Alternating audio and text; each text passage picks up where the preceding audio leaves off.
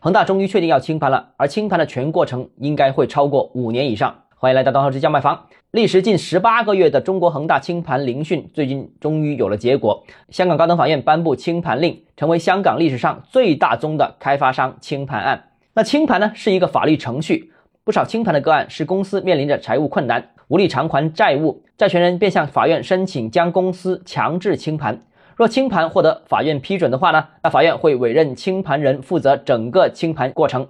清盘人会接管公司的运作以及资产，如果有现金的话，就会进行分摊。资产就会变卖，所得的款项最先用于支付清盘呈请的费用以及清盘人的收费，剩下的部分再按次序分发给优先债权人，比如拖欠的税费、员工的工资等等。其次是偿还抵押债权人，最后才到无抵押债权人，包括供货商、债券持有人及公司股东等等。当完成所有程序之后，清盘人便可以功成身退，向法院申请解除职务。那么，在过往香港清盘的案件中，往往经过多轮的债权人会议，长达数年时间。有资深的专业人士评估，由于恒大不少资产并不在香港，而在中国内地，复杂程度很高，整个过程很可能需要超过五年以上的时间。专业人士也称，恒大清盘案当中，光辨认资产本身就已经是一个极为复杂的问题，特别是牵扯很多国内项目公司，很多楼盘仍然在建设当中，清盘人如何控制企业，如何辨认资产？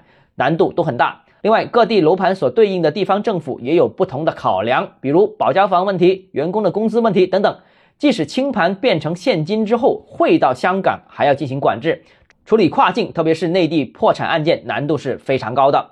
三年前呢，香港就和内地签署了合作机制，上海、深圳、厦门会履行香港的清盘令。之前就有案例在深圳收回公司的资产，恒大这次清盘会否跨境清盘呢？有专业人士指出，清盘可按程序寻求国内法律协助。那至于恒大清盘会对国内的楼盘造成什么样的影响，我们明天接着跟大家讨论。如果你个人购房有其他意愿想跟我们交流的话，欢迎私信我或者添加我个人微信，账号是教买房六个字拼音首字母小写，就是微信号 d h e z j m f。